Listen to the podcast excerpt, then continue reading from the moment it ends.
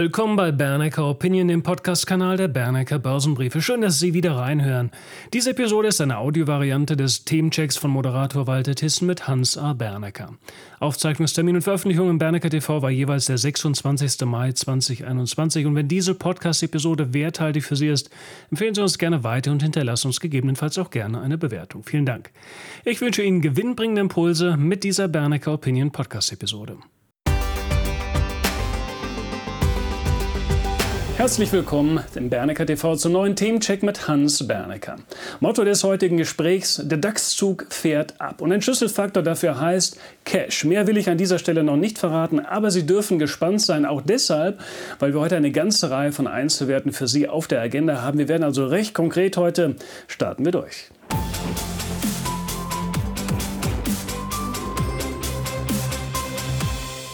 Ich begrüße meinen Gesprächspartner Hans Bernecker. Vielen Dank, Herr Bernecker, schon mal für dieses Gespräch. Ich freue mich, mit Ihnen zu sprechen. Sehr schön.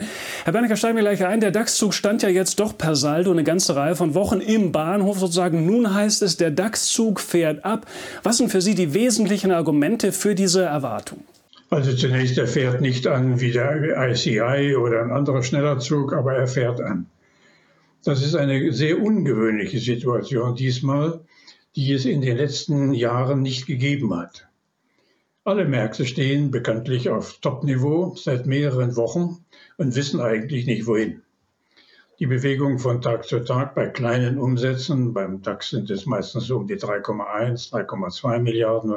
Die Amerikaner liegen auch auf dem niedrigeren Niveau im Vergleich zu Vorwochen.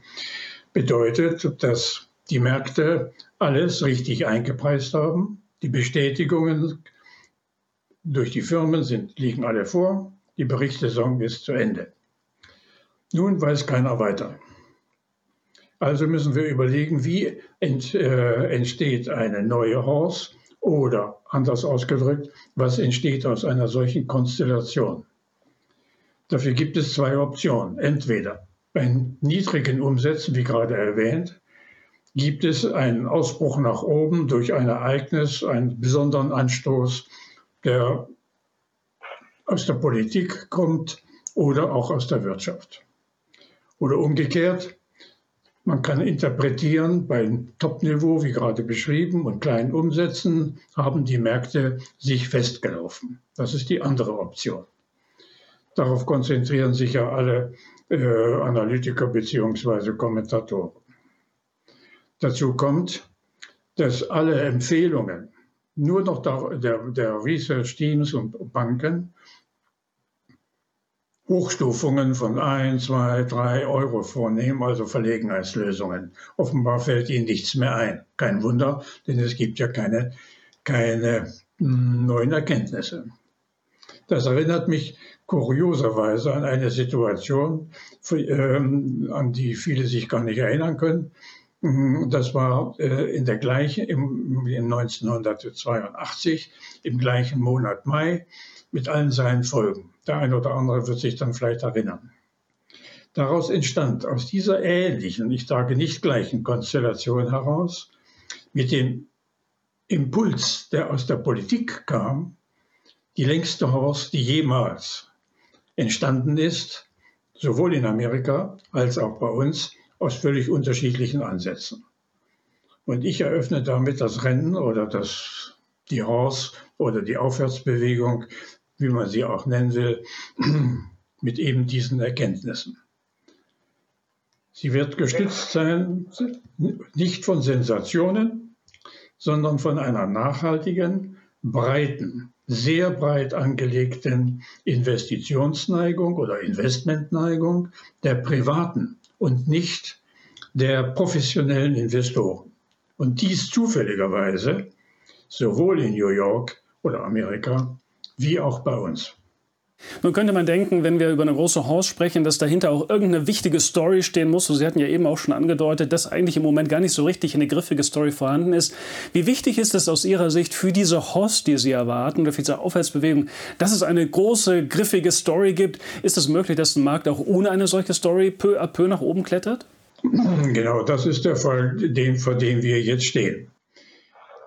Am, bis Freitag letzter Woche erreichten die kleinen Anleger die höchste Kreditposition, die es jemals in New York gegeben hat. Also Kreditpositionen in, von Kleinanlegern, das betone ich. Gleichzeitig hat die, das Sentiment ebenfalls am Freitag ermittelt, für den Gesamtmarkt 85 Prozent erreicht. Da sind also auch die Fondsmanager mit dabei. Das ist ebenfalls ungewöhnlich vor dem genannten Zusammenhang. Es gibt ja eigentlich gar keinen richtigen Anstoß. Denn Biden hat alle sein Pulver verschossen, davon gibt, passiert nichts mehr. Bei uns passiert natürlich aus anderen Gründen nichts. Wir, wir sind im Wahlkampf und in Europa passiert ja ohnehin nichts mehr. Also ist ja nichts Bedeutendes. Und in Deutschland haben wir den, zufällig den gleichen Sachverhalt. Rund fünf neue Millionen neue Anleger sind angeblich im Markt. Mir liegt eine Analyse vor von einem mittleren äh, Online-Broker in Deutschland, der seine, äh, den Namen darf ich nicht nennen äh, oder will ich auch nicht nennen, weil das diskret ist. Äh, der hat seine Anleger befragt. Darüber werde ich demnächst mal berichten. Kurzum, in Deutschland haben wir den gleichen Sachverhalt von rund 5 Millionen oder sogar inzwischen 6 Millionen neue Anleger, durchweg sogenannte Kleinanleger, die also Neuanleger und in kleineren Größenordnungen operieren und die alle investieren wollen. Die wollen nicht unbedingt die Tesla-Story oder die Apple-Story oder wie auch immer die Story, die wollen investieren. Und die investieren in der Breite. Das bedeutet, sowohl in den USA in New York als auch bei uns, dass nicht mehr gezielt auf einzelne Hypes gesetzt wird, offenbar, sondern in der Breite. Vernünftig vermutlich beraten durch die Banken oder Sparkassen oder auch die Bankberater, der, die Brokerberater und so weiter. Das führt dazu, dass wir in der Breite eine Nachfrage nach oder eine, ja, sagen wir Nachfrage nach Aktien oder Investments sehen, die dazu führt, dass der, der, der weitere Trend in Minischritten verläuft. Eins, zwei, drei, vier, fünf, aber nicht eins, fünf, acht, zehn. Also mit beschleunigtem Tempo. Und das deutet darauf hin, dass wir dann, und damit zum Schluss zu kommen, eine Sommerhorse vor uns haben oder eine Sommer, einen guten Sommer Verlauf, um es vorsichtig auszudrücken. Ich möchte hier gleich mal einhaken. Eine Frage ist bei dem Kontext natürlich das Gewicht. Wenn wir auf der einen Seite Privatanleger haben, viele neue offensichtlich, die dazugekommen sind, auf der anderen Seite aber auch Notenbanken haben, wo so ein bisschen das Damoklesschwert für manche vielleicht im Raum hängt.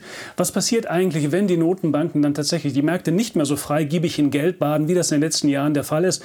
Ist das möglich, dass die Kleinanleger das tatsächlich kompensieren können? Wie wichtig sind die Notenbanken in diesem Spiel? Die Beträge, die hier zur Diskussion stehen, sind weitaus höher als alle Beträge, die im Zusammenhang mit den Notenbanken stehen. Für Deutschland ganz besonders, für, den, für New York auch. Inzwischen ist in New York das Thema erledigt. Die Fed kann machen, was sie will mit ihren, äh, mit ihren äh, Bondkäufen, soweit sie noch laufen werden. Äh, bei uns ist das Gleiche. Die Beträge, die aus dem Sachverhalt kommen, den ich gerade hier geschildert habe, sind weitaus größer als das, was von den Notenbanken herkommt. Umgekehrt formuliert, die Notenbanken können machen, was sie wollen, die können weitere ihr Bond kaufen, äh, aber für den Markt, für die Märkte in beiden Bereichen sind sie nicht mehr ausschlaggebend. Das war vor ein, vor zwei, vor drei Jahren noch ganz anders. Um ein Beispiel zu nennen, ich darf das noch anfügen, wir müssen damit rechnen, dass ungefähr eine Billion Euro von insgesamt 2,8 Billionen Barbeständen in Deutschland, Statistik der Bundesbank bzw. Statistischen Bundesamtes, äh, für Anlagekäufen zur Verfügung stehen. Nicht für Immobilien, sondern diesmal und nicht für Anleihen. Kein Mensch wird jetzt Anleihen kaufen von den privaten Investoren, sondern in Aktien. Und die kaufen das, was sie für gut oder richtig halten, jedenfalls für Qualitätstitel. Herr Bernkers, zurück zu unserem Motto, der DAX-Zug fährt ab. Sehen Sie im deutschen Aktienmarkt tatsächlich eine Favoritenchance oder ist das eher allgemein zu verstehen? Wie äh, sollte man also als Anleger vorgehen, wenn es um die regionale Gewichtung im Portfolio geht? Die Deutschen handeln, wenn ich so sagen darf, immer nach dem gleichen Muster. Wenn sie mal das Thema Aktien entdeckt haben, dann handeln sie, wie ich gerade gesagt habe, in der Breite. Und dann werden sie sich natürlich an den soliden Titeln orientieren oder die, die ihnen solide erscheinen. Dazu gehören natürlich auch technologischen besondere äh, Titel, also meinetwegen Apple als Beispiel, wenn jemand, äh, wir haben alle ein Handy oder Smartphone in der Hand, also liegen solche Werte nahe. Meinetwegen auch ähnliche Samsung und, und äh, womit wir etwas verbinden können vom Produkt her. Im Wesentlichen ist das dann so, wie ich es gerade gesagt habe, wir haben dann eine breite Wirkung in der gesamten Bandbreite aller Sektoren. Wir haben das am besten ist der Vergleich von 1982. Im Mai 1982, ich darf jetzt mal rückblickend das erklären, hatten wir die, die ersten Ansätze dafür damals, dass sich politisch etwas ändern wird. Das hat zwar noch über den Sommer hin gedauert, mit dem berühmten Augusttermin, mit September und schließlich war es im Oktober soweit. Der eine oder andere wird sich daran erinnern. Die Stimmung, die war in ähnlicher Form. Damals gab es die Garantie äh, von den Banken, dass bei den damals hohen Zinsen, die waren ja damals sehr hoch, wie Sie wissen, vielleicht bei den Rentenanleihen oder Bundesanleihen rentierten 8,5 Prozent, die amerikanischen Treasury Bonds bei 16 Prozent. Kaum zu glauben, aber es war so. Und damit war, und jetzt haben wir es umgekehrt. Jedenfalls gab es damals eine Tendenz in Richtung Aktieninvestments sind die beste Lösung überhaupt. Das konnten Sie in, jeden, in allen Zeitungen lesen. Und genau daraus entstand die Entwicklung, die anschließend über 18 Jahre den DAX eine Tendenz gegeben hat, der am Ende 1600 Prozent gebracht hat. Allein 800 Prozent bis zur deutschen Wiedervereinigung, also 1990, 91. Und ein ähnlicher, eine ähnliche Situation steht jetzt in ähnlicher Form bevor. Die Deutschen haben damals ebenfalls wie die Teufel gespart in den langen Jahren von 1970 bis 1982. Die Sparrate lag durchweg bei 14, 15, 16 Prozent. Nur die Italiener waren noch besser. Und die hatten einfach Geld, genauso wie jetzt. Und sie werden dieses Geld nicht im Restaurant verfrühstücken, was sie jetzt verpasst haben, sondern sie werden investieren. Und natürlich in die interessantesten Stories. Und die Stories kommen von den Unternehmen, von niemandem anders. So erwarte ich den weiteren Verlauf. Deshalb wird es eine vorsichtige Schritt bei Schritt oder Step by Step Tendenz geben, meinetwegen drei Schritte vorwärts, einen zurück, wie Sie wollen, aber jedenfalls langfristig und sehr breit. Wahnsinnspotenzial. Herr Bernecker, der Nasdaq 100, schauen wir noch in diese Richtung, hat ja zuletzt seinen Aufwärtstrend im Grunde genommen bestätigt. Der Abstand zur 200-Tage-Linie ist überschaubar geworden. Hat sich aus Ihrer Sicht auch für die Technologie-Riesen das Chance-Risikoprofil wieder verbessert? Hier können sich ja schnell Missverständnisse einschleichen, in dem Sinne, dass Technologieaktien überhaupt kein Potenzial haben. Aber das ist ja nicht, was Sie meinen. Können Sie das noch etwas ausführen für uns? Die moderne Welt oder die Welt überhaupt lebt nun mal von Technologie. Da ist nichts dagegen zu sagen und Gott sei Dank ist es ja so dass die Übertreibung der vergangenen Jahre äh, nun sicherlich auch zu falschen Einschätzungen geführt hat, mag sein. Was wir jetzt erlebt haben, ist, der Nasdaq hat eine Kapitalisierung von rundgerechnet etwa 7 Billionen äh, ohne Doppelzählungen äh, mit, und ist damit eigentlich als Spezialindex, sage ich mal, der größte der Welt. Natürlich, der S&P hat äh, das äh, mit 32 oder 33 Billionen noch einen größeren Umfang, ist aber sehr breiter aufgestellt. Kurzum, in der Technik entscheidet sich, was da passiert. Die großen Techs, die bekannten, die will ich jetzt nicht immer mit dem Namen nennen, sind gelaufen. Die werden auch weiter existieren, kein Problem, können sie machen. Nur der Anstieg, die Dynamik, die wird nachlassen. Und wenn ich jetzt lese, dass Amazon 9 Milliarden in die Hand nimmt, um MGM äh, Studios zu kaufen, dann ist das für mich ein klares Indiz dafür, dass sie nicht mehr weiter wissen. Dann gehen, werden sie natürlich in der Situation stehen, sie müssen sich etwas erfinden oder neu entdecken, also werden sie den, der Tendenz folgen zu einem Konglomerat. Und wer den Weg zu einem Konglomerat geht, der reduziert seine Marge Der kann dann zwar Umsatz kaufen oder Umsatz machen, aber seine Gewinnqualität, seine Gewinndynamik, die lässt nach.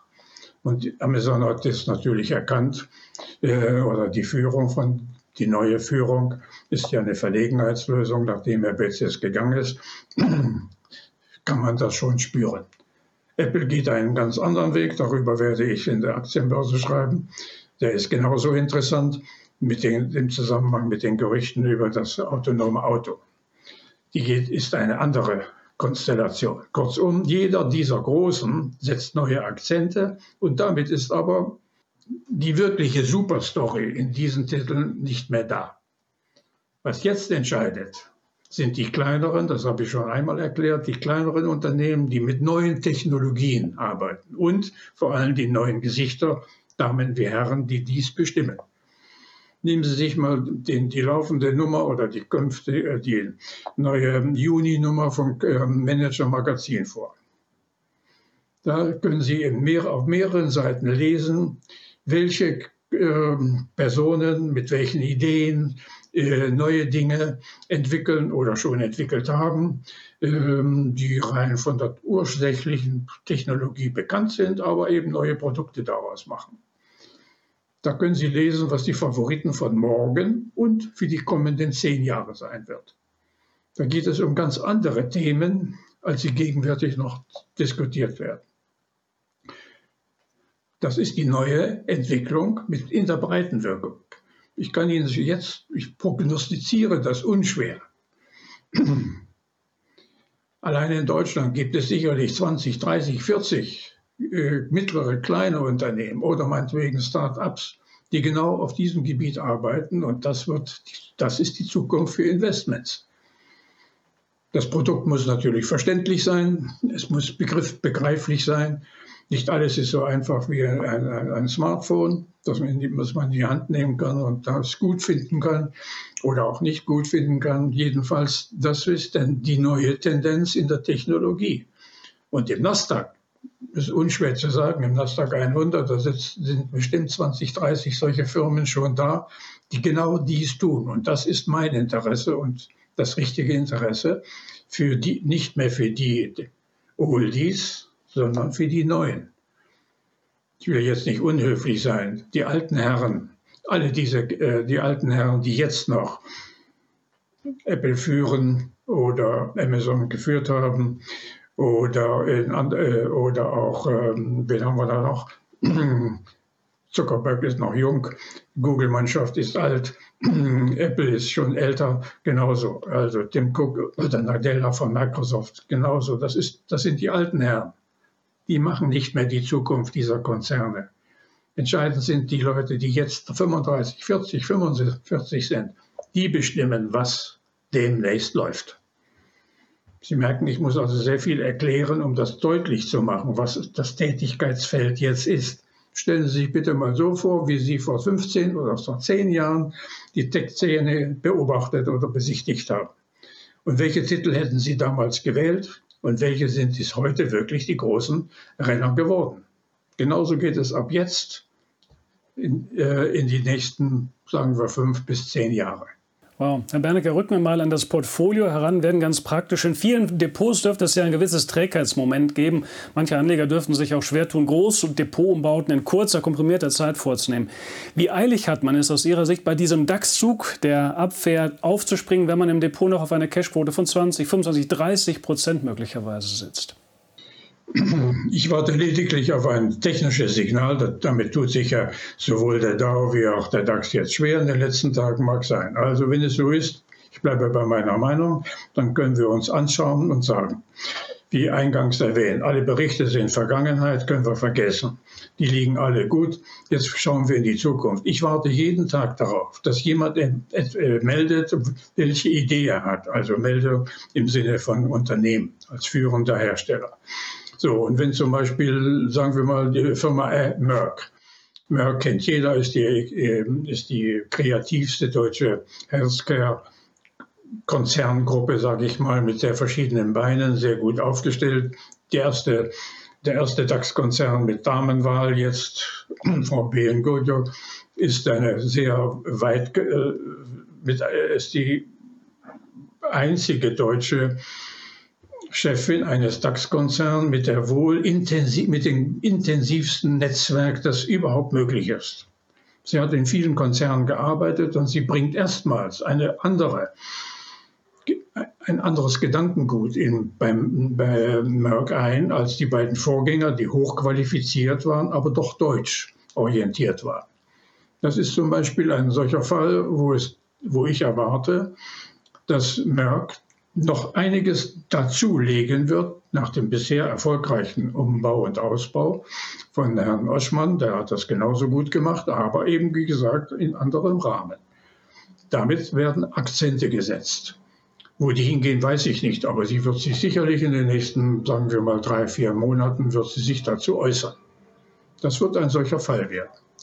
Wie gesagt, auf Top-Niveau, also keine Comeback-Story, sondern hier geht es darum, dass Merck nicht gerade preiswert ist.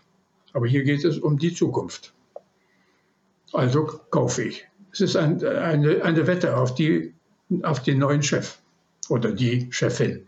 Und die Charttechnik hat definitiv auch Charme. Nun ist Merck ja ein Unternehmen, was im DAX oder eine Aktie, die im DAX ja nicht sehr stark gewichtet ist. Wenn wir so über eine große DAX-Tendenz sprechen, sind vielleicht auch die Schwergewichte im DAX äh, besonders wichtig? Haben Sie andere Einzeltitel im DAX auch auf der Agenda, wo Sie eine besonders positive äh, Wirkungsweise oder äh, Einflussfaktor für den DAX erwarten? Fast jeder Chef in einem DAX-Konzern hat den Marschallstab in der Hand, um frei nach Napol mit Napoleon zu formulieren. Jeder. Die Finanzlagen von allen, von Adidas bis Vonova, äh, haben genügend Kapital und auch Liquidität.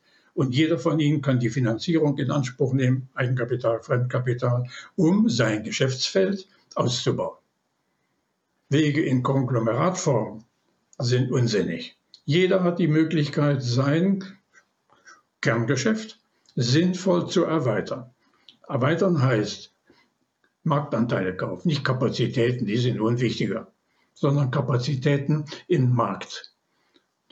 Heute ist der Verdrängungswettbewerb teurer, also kaufe ich äh, lieber ein Unternehmen, meinen Konkurrenten, zahle vielleicht sogar einen sehr hohen Preis, aber das rechnet sich, wenn ich es geschickt erstens finanziere und b es so gestalte, dass das, die Produkte sich ergänzen.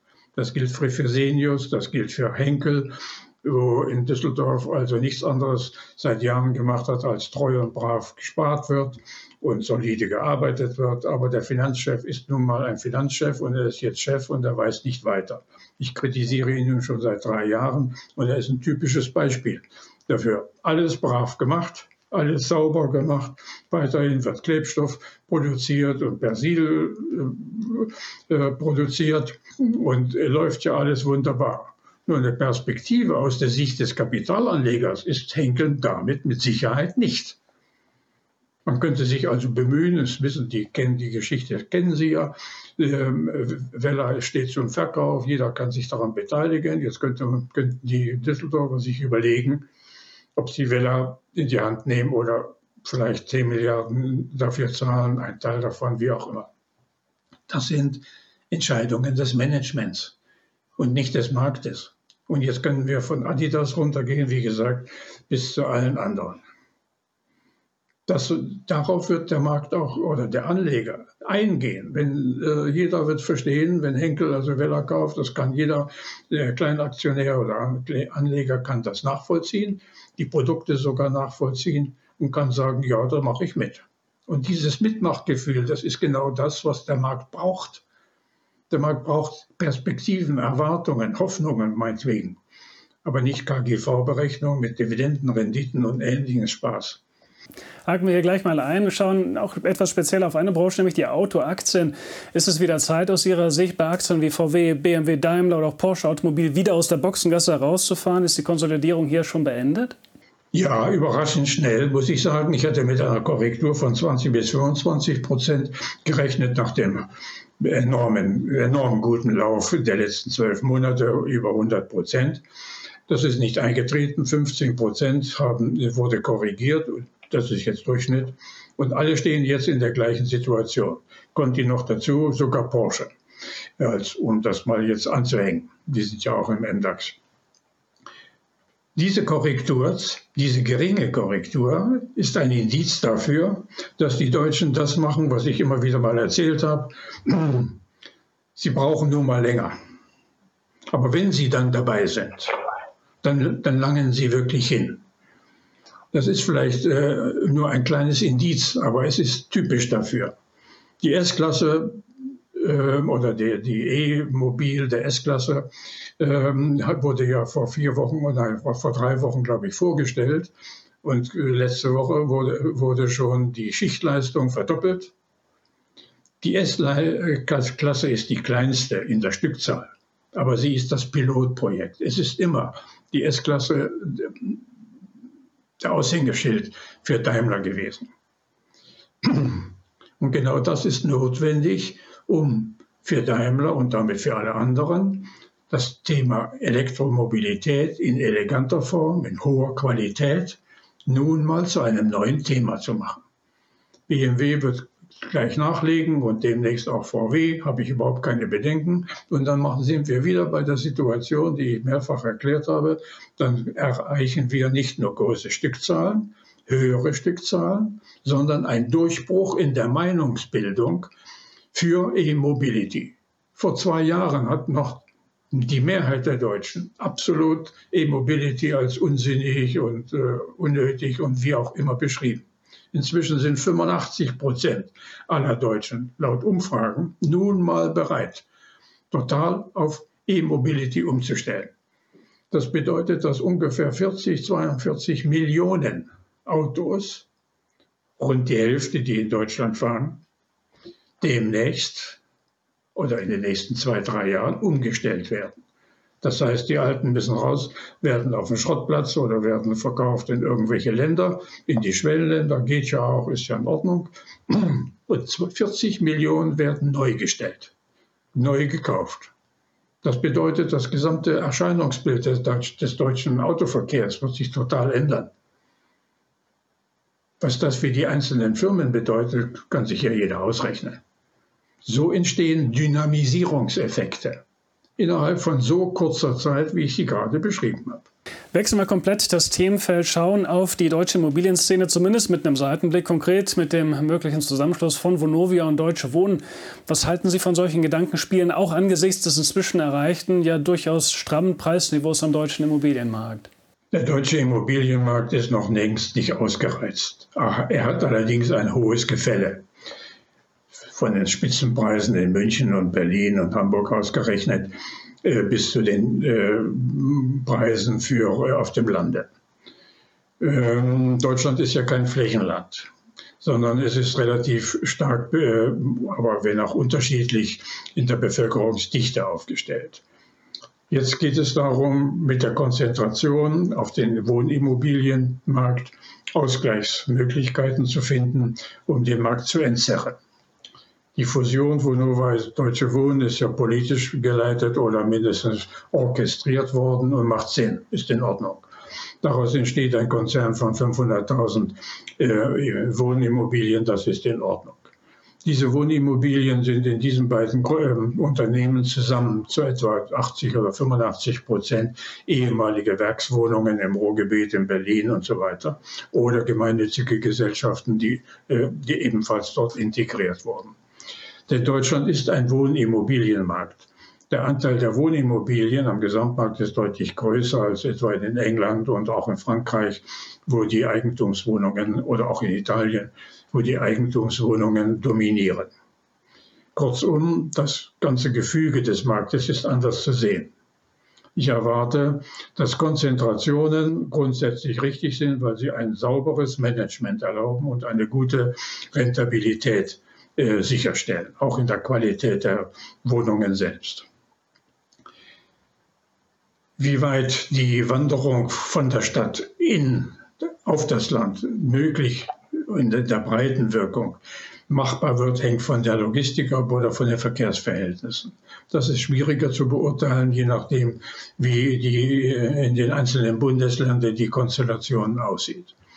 Um das Ganze äh, zusammenzufassen, heißt das, ordnungspolitisch sind solche Dinge vertretbar, wenn auch politisch mit, im Zusammenhang mit, dem, mit der Behandlung des Mietdeckels in Ländern, in Städten wie Berlin und möglicherweise auch Hamburg äh, oder auch natürlich in den Ruhrgebietsstädten ist das eine etwas kitzelige Sache, wie ich sagen muss. Aber grundsätzlich ist die, äh, der Bedarf an Wohnungen in Deutschland, Wohnungen, die, die bezahlbar sind, hat immer noch ein Defizit von ungefähr 2 bis 2,5 Millionen.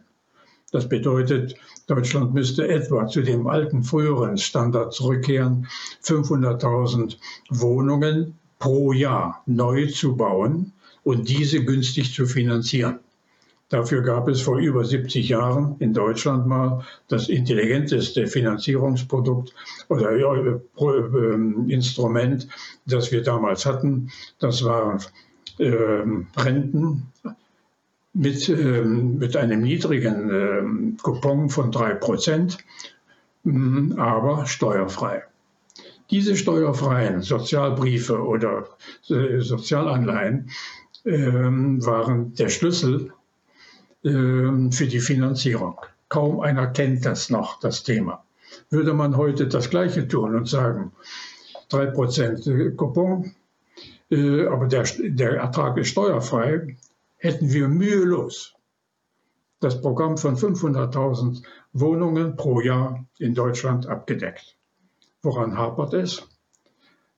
Niemand in der Politik ist bereit, die Steuerfreiheit des Coupongeldes zu akzeptieren. Das ist auch leider Deutschland. Herr Bernecker, die Zeit ist vorgerückt, aber ich würde dennoch gerne zumindest ganz kurz über drei Aktien fliegen, bevor wir dann auch noch abschließend auf den Bitcoin schauen. Erste Aktie ist HelloFresh. Ein Narrativ für die jüngere oder nähere Börsentendenz könnte ja sein, die Corona-Gewinner hatten ihre Chance und sind jetzt so ein bisschen aus der Mode. Wenn man sich allerdings den Chart von HelloFresh anschaut, dann spricht dieser eher eine andere Sprache, Bewertung hin, Bewertung her. Was meinen Sie zu dieser Aktie? Ich glaube, ich muss meine Meinung ändern. Ich bin zwar immer von Anfang an dabei, aber nur aus Gefälligkeit und Loyalität. Das muss ich zugeben. Und natürlich ist äh, HelloFresh oder die Art der Essenlieferung ist eine neue Entwicklung zum einen und natürlich forciert durch die Pandemie. Aber es scheint so, dass nach immerhin rund 18 Monaten demnächst äh, eine gewisse Gewohnheit entstanden ist und eine Akzeptanz für viele Familien, insbesondere wenn beide Elternteile arbeiten, ähm, das Essen zwei oder dreimal in der Woche eben zu bestellen, weil man selbst keine Zeit hat oder keine Lust hat, noch einzukaufen zu Edeka, Rewe, Rewe oder was auch immer. Und mithin die Art Essen geliefert zu bekommen, nach eigener Auswahl, per Handy bestellt, ähm, das gewinnt dann einen bestimmten Marktanteil. Und so lässt sich es denken, jedenfalls denke ich so, dass der, die, das gelieferte Essen, gleich jetzt welcher Art, einen festen Bestandteil in der deutschen Gesellschaft einnehmen wird, soweit das also technisch auch durchführbar ist auf dem Lande und so weiter. Und damit ist das Geschäft insgesamt von HelloFresh wie auch für andere rechenbar und nicht mehr ein Modeeffekt oder eine Zeiterscheinung mit, mit bedingter Laufzeit.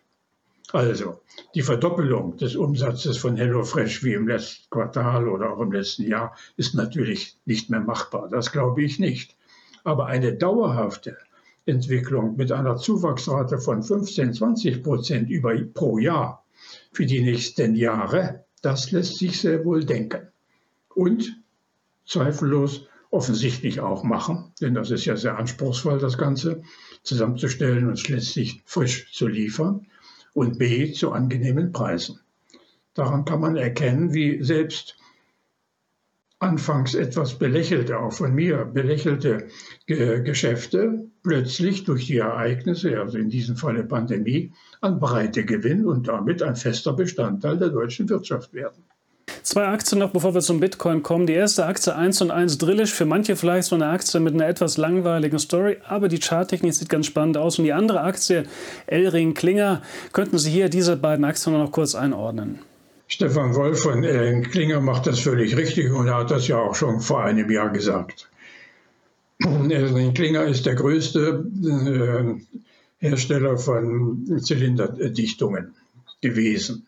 Immer noch. Aber damit ist natürlich nichts mehr zu machen oder jedenfalls ist das Geschäft zu halbieren.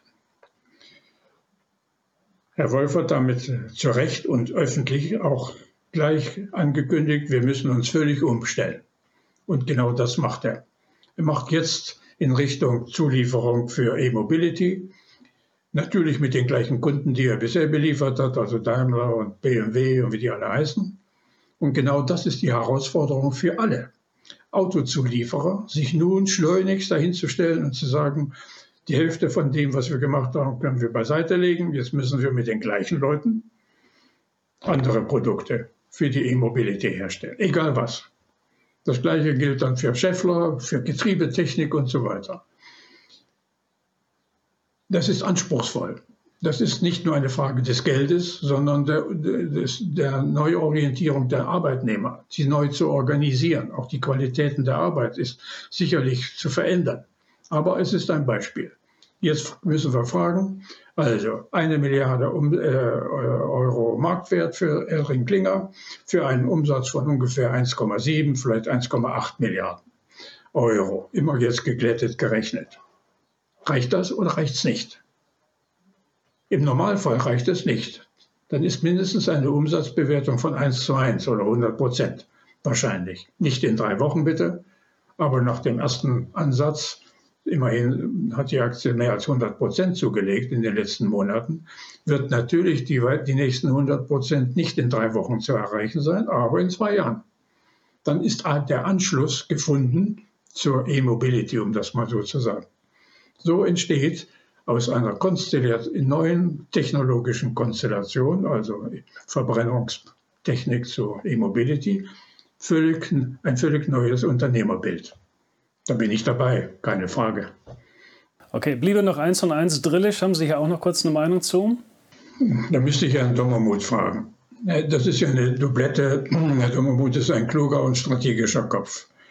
Als Großaktionär für United Internet und dann wieder Großaktionär von Drillisch hat er natürlich eine Herausforderung schon selbst mal formuliert. Er will also die Nummer zwei in Deutschland werden nach der Telekom im Mobilfunk. Das wird er auch schaffen, aber das ist nicht ganz einfach. Er hat sich bei der Versteigerung hat er immerhin erreicht, dass die Gebühr, die Lizenzgebühr gestundet wird bzw. in Raten gezahlt wird. Das ist in Ordnung. Nun geht es noch um, die, um den Aufbau des 5G-Netzes. Das kann er allein nicht stemmen. Das sind drei oder vielleicht 3,5 Milliarden wert ähm, notwendig, vielleicht sogar mehr. Dann geht es um die Frage, das Angebot liegt auf dem Tisch. Huawei hat angeboten, sowohl die Technik zu liefern als auch äh, die Finanzierung. Aber dazu bedarf es nun mal der politischen Zustimmung. Diese wiederum hängt in Berlin weniger von der Berliner Meinung ab, als vielmehr der, von der in Washington. Dazu kann ich nichts sagen. Seit Monaten hangeln wir also mit diesem Thema herum. Meine persönliche Meinung ist, Herr Dommermuth wird das schaffen, der hat die Nerven dazu und ist auch klug genug, dies geschickt anzugehen. Sodass ich dann meine, erst wenn ich weiß, dass dies so läuft, wie ich es gerade beschrieben habe, also nicht Ericsson oder Nokia und andere aufbauen und finanzieren, darum geht es ja vor allen Dingen, sondern eben die Chinesen, dann bin ich bereit zu sagen, okay, das, das wird klappen. Und dann ist er als größter Wiederverkäufer, er ist ja ein Reseller im Mobilfunk, hat er dann mit Sicherheit die interessanteste Marge. Und zwar auf lange Zeit für, gemäß den Verträgen, so wie bisher in den vergangenen 20 Jahren. Also hier warte ich noch etwas ab. Herr Bernecker, runden wir das Gespräch ab mit einem Seitenblick auf den Bitcoin. Die Schwankungsintensität ist irrsinnig und von einem Webaufbewahrungsmittel scheint diese Krypto in Anführungsstrichen Währung ja noch weit entfernt zu sein. Aber der Bitcoin-Crash hat den Kurs an die 200-Tage-Linie herangeführt. Ist das nun eine Chance aus Ihrer Sicht für ein Tänzchen auf der Tradingbühne? Im Bitcoin reden wir jetzt nicht über Theorie und Praxis am Bitcoin, ob eine Währung sein wird oder nicht. Das habe ich schon mal erklärt. Der Bitcoin-Markt ist eine sehr spezielle Angelegenheit, die nur der versteht, der erstens gut Skat spielt oder gut, äh, oder gut Roulette spielt. Äh, oder mh, Spiel Mentalität mitbringt. Dann geht es ausschließlich um das Verhältnis von Masse, also Umsatz, und Preisbildung. Die ist ja ablesbar jeden Tag, ist kein Problem. Wer sich daran orientiert, kann im Bitcoin spekulieren. Tue ich auch, gedanklich, das wissen Sie, sowohl in, in, in allen Briefen eigentlich habe ich das empfohlen. Ich habe eine bestimmte, wie soll ich sagen, Erfahrung darin. Darüber werden Sie vielleicht lächeln. Als Student habe ich ähm, äh, im Auftrag eines äh, Lotteriespielers jeden Tag in einer bekannten deutschen äh, Spielbank am, Tisch, am Roulette-Tisch gesessen und habe äh, die Liste, die er mir an die Hand gegeben habe, treu und brav abgearbeitet. Wie die Liste zustande gekommen ist, weiß ich nicht. Da hat sie mir gegeben. Das waren seine Überlegungen. Ich habe das insgesamt drei Monate gemacht, rund drei Monate gemacht. Ich habe durchschnittlich pro Woche 20 bis 25 Prozent Gewinn gemacht. Allein mit der Liste, ich wiederhole, und den gedachten Überlegungen dieses Spielers, das war ein Berufsspieler, und ich habe das und ich habe dabei gesessen und habe mir das angeschaut. Eigentlich so als Zuschauer, muss ich sagen. Ich musste ja nur das setzen, was ich da auf der Liste hatte. Und dann habe ich ein Gefühl bekommen, und davon bin ich jetzt etwas berührt in Sachen Bitcoin. Wie Spiele funktionieren.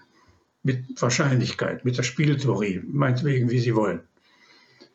Und bei Bitcoin kann man dies nachvollziehen. Das ist eine merkwürdige, ein merkwürdiger Vergleich, den ich jetzt hier anführe, aber er beruht auf der Erfahrung, die ich gerade beschrieben habe. Spieltheorie ist etwas anderes, hat viel mit Börse zu tun, gebe ich zu, aber in diesem Fall ist sie, naja, schon gut nachvollziehbar.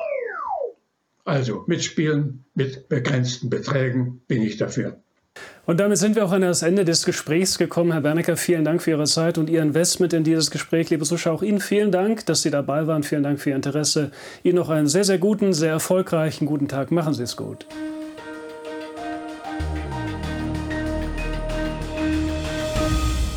Bitte beachten Sie die nachfolgenden rechtlichen Hinweise. Die Veröffentlichungen werden von der Hans A. Bernecker Börsenbriefe GmbH erstellt, dienen ausschließlich der Information und sind kein Ersatz für eine klassische Anlageberatung.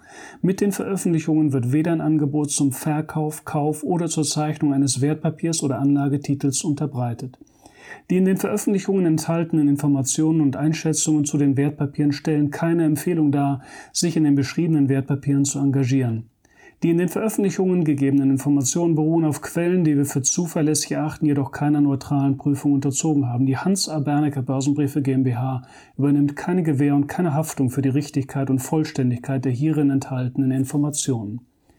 Die in den Veröffentlichungen vertretenen Meinungen stellen ausschließlich die Auffassungen der Autoren und der Redakteure dar und können sich jederzeit ändern. Solche Meinungsäußerungen bzw. Änderungen müssen nicht veröffentlicht werden. Technische Analysen geben ebenfalls ausschließlich die Meinung der Redakteure wieder und ersetzen keine individuelle Anlageberatung. Es ist nicht ausgeschlossen, dass Mitarbeiter in Aktien oder sonstigen Anlageinstrumenten, die besprochen werden, selbst investiert sind. Jedoch kommen sie ihrer Tätigkeit mit einem Grad an Unabhängigkeit nach, die der Höhe des Risikos für die Beeinträchtigung von Interessen der Leser, Zuschauer oder auch Zuhörer angemessen ist. Eine Vergütung von Unternehmen, deren Werte in den Publikationen besprochen wurden, findet nicht statt. Die vergangene Entwicklung besprochener Wertpapiere und Anlageinstrumente ist nicht notwendigerweise maßgeblich für die künftige Performance. Der Wert jedes Investments kann sowohl sinken als auch steigen und Anleger erhalten möglicherweise nicht den investierten Gesamtbetrag zurück. Im Einzelfall kann auch ein Totalverlust nicht ausgeschlossen werden. Auch könnten Veränderungen von Devisenkursen negative Wirkung auf Wert, Kurs oder Gewinn von Investments haben. Bei Investments, für die es keinen anerkannten Markt gibt, könnten Investoren Schwierigkeiten haben, diese zu veräußern oder zuverlässige Informationen über den Wert oder das Ausmaß des Risikos, dem ein Investment unterliegt, zu erhalten. Die Veröffentlichungen dürfen weder vollständig noch teilweise nachgedruckt oder in ein Informationssystem übertragen oder auf irgendeine Weise gespeichert werden, außer im Falle der vorherigen schriftlichen Genehmigung durch die Hansa Bernecker Börsenbriefe GmbH. Die Weiterleitung der Veröffentlichungen ist untersagt, davon ausgenommen sind Video- oder auch Toninhalte, die wir selbst über Social-Media-Kanäle wie zum Beispiel YouTube, Facebook etc. veröffentlichen. Vielen Dank.